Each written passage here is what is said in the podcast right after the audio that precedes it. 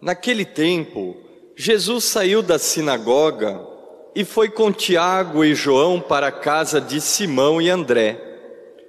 A sogra de Simão estava de cama com febre e eles logo contaram a Jesus. Ele se aproximou, segurou sua mão e ajudou-a a, a levantar-se. Então a febre desapareceu e ela começou a servi-los. À tarde, depois do pôr do sol, levaram a Jesus todos os doentes e os possuídos pelo demônio. A cidade inteira se reuniu em frente da casa. Jesus curou muitas pessoas de diversas doenças e expulsou muitos demônios. E não deixava que os demônios falassem pois sabiam quem ele era. De madrugada, quando ainda estava escuro, Jesus se levantou e foi rezar num lugar deserto. Simão e seus companheiros foram à procura de Jesus.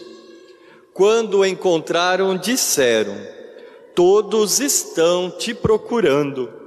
Jesus respondeu: Vamos a outros lugares às aldeias da redondeza.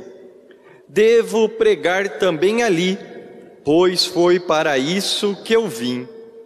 E andava por toda a Galileia, pregando em suas sinagogas e expulsando os demônios.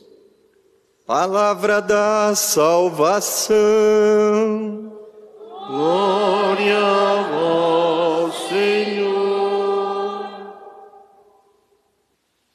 Amado irmão, amada irmã, nesse quinto domingo do tempo comum, no início desse tempo comum, nós somos chamados a ler o início da vida pública de Jesus, no Evangelho de São Marcos, e mostra Jesus sempre caminhante. Jesus sempre está a caminho para anunciar e pregar a boa notícia, o Evangelho da salvação, e acompanhado a este anúncio, também vem a cura dos enfermos e também a libertação dos cativos e também a libertação dos endemoniados, mostrando um Deus que é poder, é salvação mas também misericordioso, que sabe o sofrimento humano, que conhece o sofrimento humano, porque também se fez homem. Ao se encarnar, ele se encarnou no seio puríssimo da Virgem Maria e se fez homem. Assumiu a nossa natureza, exceto o pecado. Jesus sabia do que somos feitos.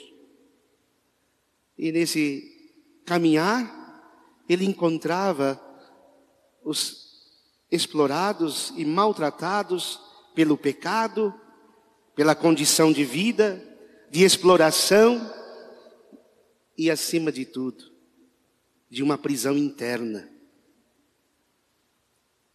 Irmãos, assim como Jó, que muitas vezes só murmuramos, reclamamos da vida, Estamos de fato, muitas vezes, desculpa o termo da palavra, estamos muitas vezes assim, cansados, insuportáveis de tantas reclamações, murmurações para Deus e para o mundo.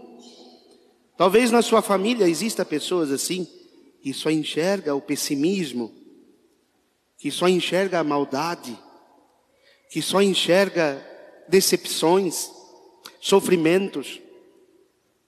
Jó sou eu, é cada um de nós, que muitas vezes não alcançamos a misericórdia de Deus. E olha que Jó vai tendo um conhecimento pleno, aos poucos, desta misericórdia.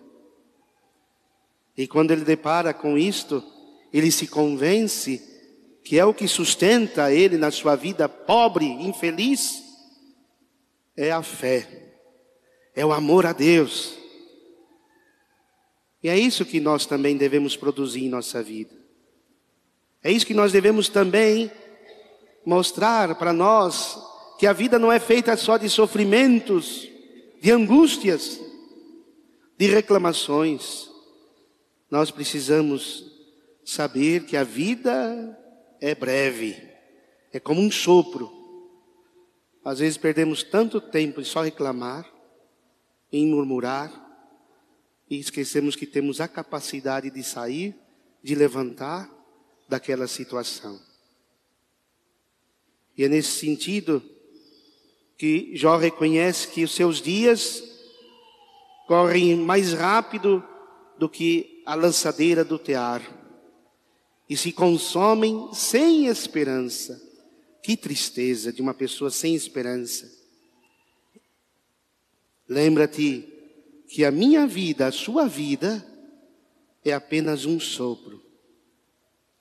E meus olhos não voltarão a ver a felicidade.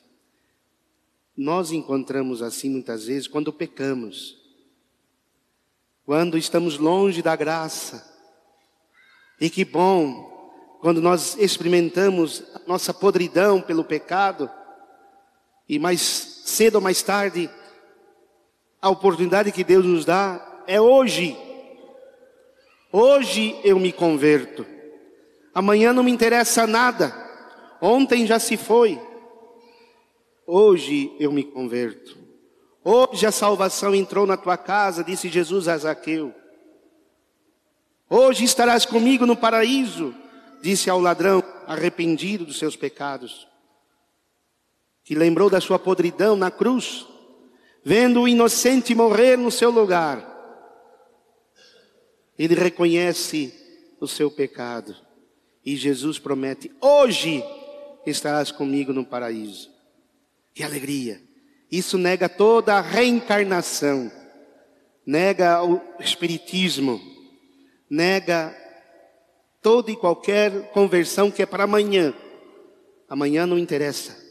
Amanhã ainda não aconteceu. Amanhã está na mão, nas mãos de Deus. E quando colocamos a nossa vida no Senhor, sabemos que Ele é a nossa esperança. Porque hoje essa palavra deve entrar em nossos ouvidos e vir ao nosso coração e transformar a nossa vida. O Evangelho justamente mostra isso. Jesus saiu da sinagoga que nós ouvimos domingo passado e foi com Tiago e João para a casa de Simão e André. Vejam vocês, que o Evangelho de São Marcos está dizendo Simão e André, e não Pedro, porque ainda Simão está tendo uma experiência com Jesus, e essa experiência que não mudou a sua vida ainda, não mudou a sua identidade e a sua missão, ainda é Simão. Foi na, casa de, de, de, de Simão, e lá estava a sogra dele, que estava enferma, muito enferma. E Jesus, no seu olhar de misericórdia, de compaixão, Jesus estava vendo aquela mulher. Vejam, a sogra de Simão estava de cama com febre. E eles logo contaram a Jesus. E ele se aproximou. Esse se aproximar significa ficar perto ter um contato. E esse olhar de Jesus que é interessante, um olhar de misericórdia. Esse aproximar tem muitas coisas ali que acontecem. Eu me aproximo dessa palavra, deste ambão, deste altar da palavra. E não só isso, eu olho, eu vejo com os meus olhos.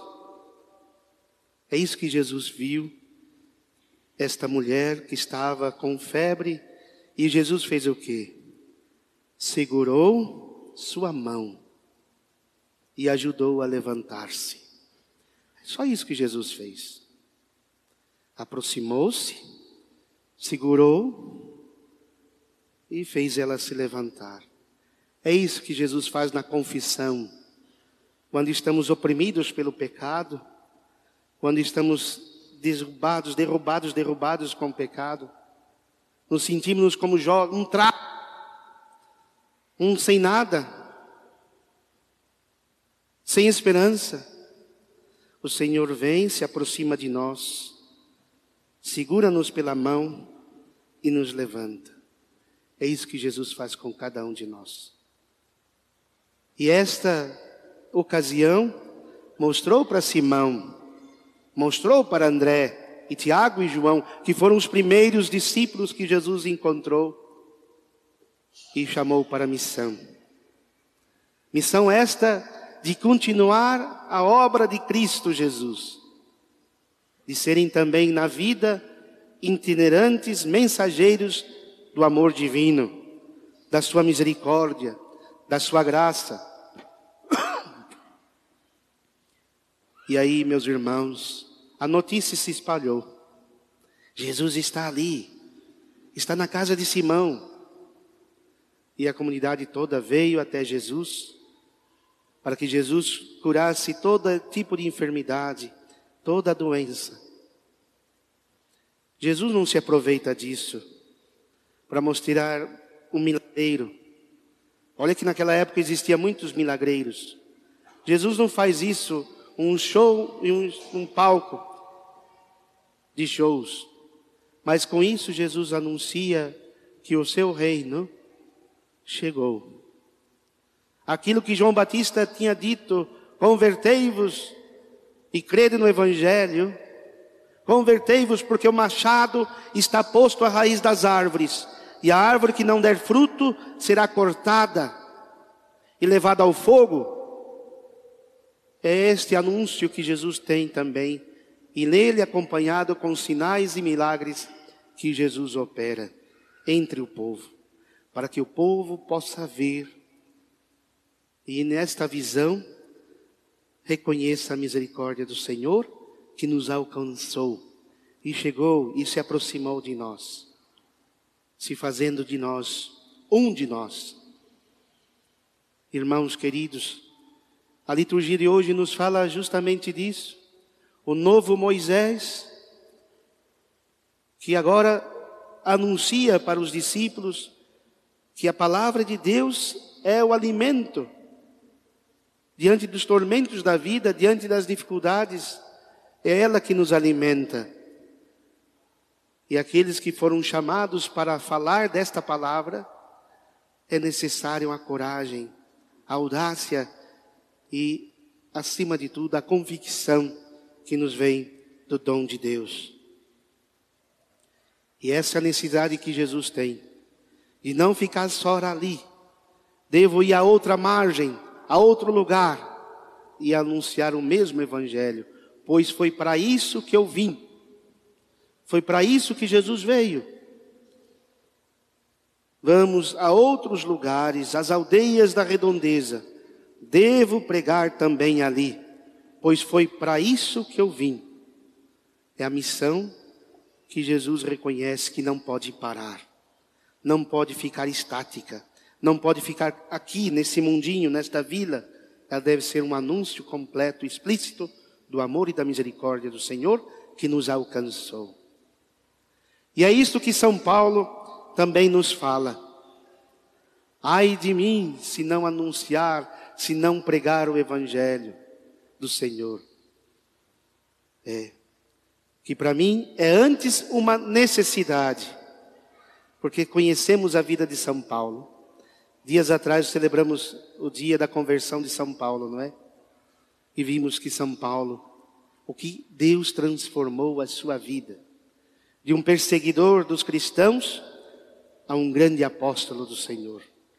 E principalmente dos afastados, dos gentios, dos pagãos, dos vindos de longe. São Paulo foi esse anunciador e pregador desta palavra de salvação, que não por uma obrigação, mas por uma imposição, um mandato da igreja, de ir e fazer discípulos meus todos os povos. batizando-os em nome do Pai, do Filho e do Espírito Santo, e anunciando a salvação e a misericórdia que vem do Senhor. É nesse sentido que São Paulo também reconhece a mesma missão de Jesus, de anunciar a palavra do Senhor, sempre, em todo sempre, e não permitir que essa palavra se diminua, mas que ela cresça cada vez mais, chegando a todas as casas, a todas as vilas e todos os povoados, essa mesma palavra se aproxima do nosso coração. E é isso que cada um de nós batizados temos por missão que recebemos do Senhor, que também nos deu do alto no dia do nosso batismo, de nos tornarmos outros Cristos, de nos tornarmos Cristos na missão de anunciar e pregá-lo com toda a verdade e humildade e solicitude. Não tenhamos medo, meu, meu irmão, minha irmã. Não tenhamos medo de anunciar Jesus, de pregar Jesus para os seus filhos, para a sua família, para os próximos da sua casa, da sua vizinhança, de falar do amor de Deus que se aproxima, se aproxima de nós. Não tenhamos medo e vergonha de anunciar o Senhor.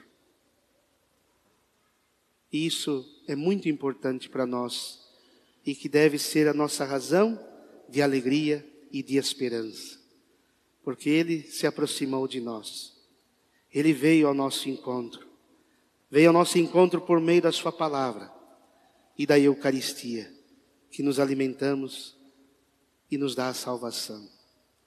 Irmãos, não é uma representação, não é um memorial só do passado, o Jesus que realizou tantos milagres ontem, ontem, hoje continua e sempre vai continuar a realizar em nossa vida. E o maior deles é a Eucaristia. Deus, Deus, na sua grandeza, se faz alimento para nossa salvação. Irmãos, hoje nós estamos vivendo uma crise de fé muito grande. E é necessário que eu e cada um de nós aqui, eu, diácono, todos nós aqui, vocês também, sejam esse anunciador da misericórdia do Senhor. Venha alcançar a todos que estão nessa crise de fé de Jó, que estão vivendo essa crise de fé, de identidade, que está um mundo aí sem esperança, que nós possamos crer na esperança que não nos decepciona, que é Jesus Cristo, nosso Senhor.